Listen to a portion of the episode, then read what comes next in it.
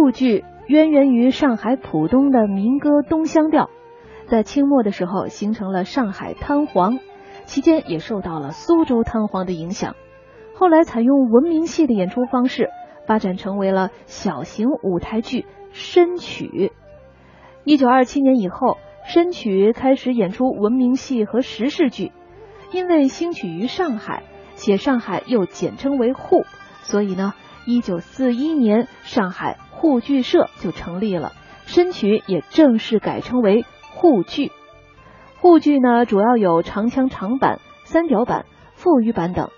沪剧啊，曲调优美，富有江南乡土气息，擅长表现现代生活。那下面我们就来听两段沪剧的精彩唱段。首先为大家播放的是毛善玉演唱的《金丝鸟》选段，咱们先听为快，一起欣赏吧。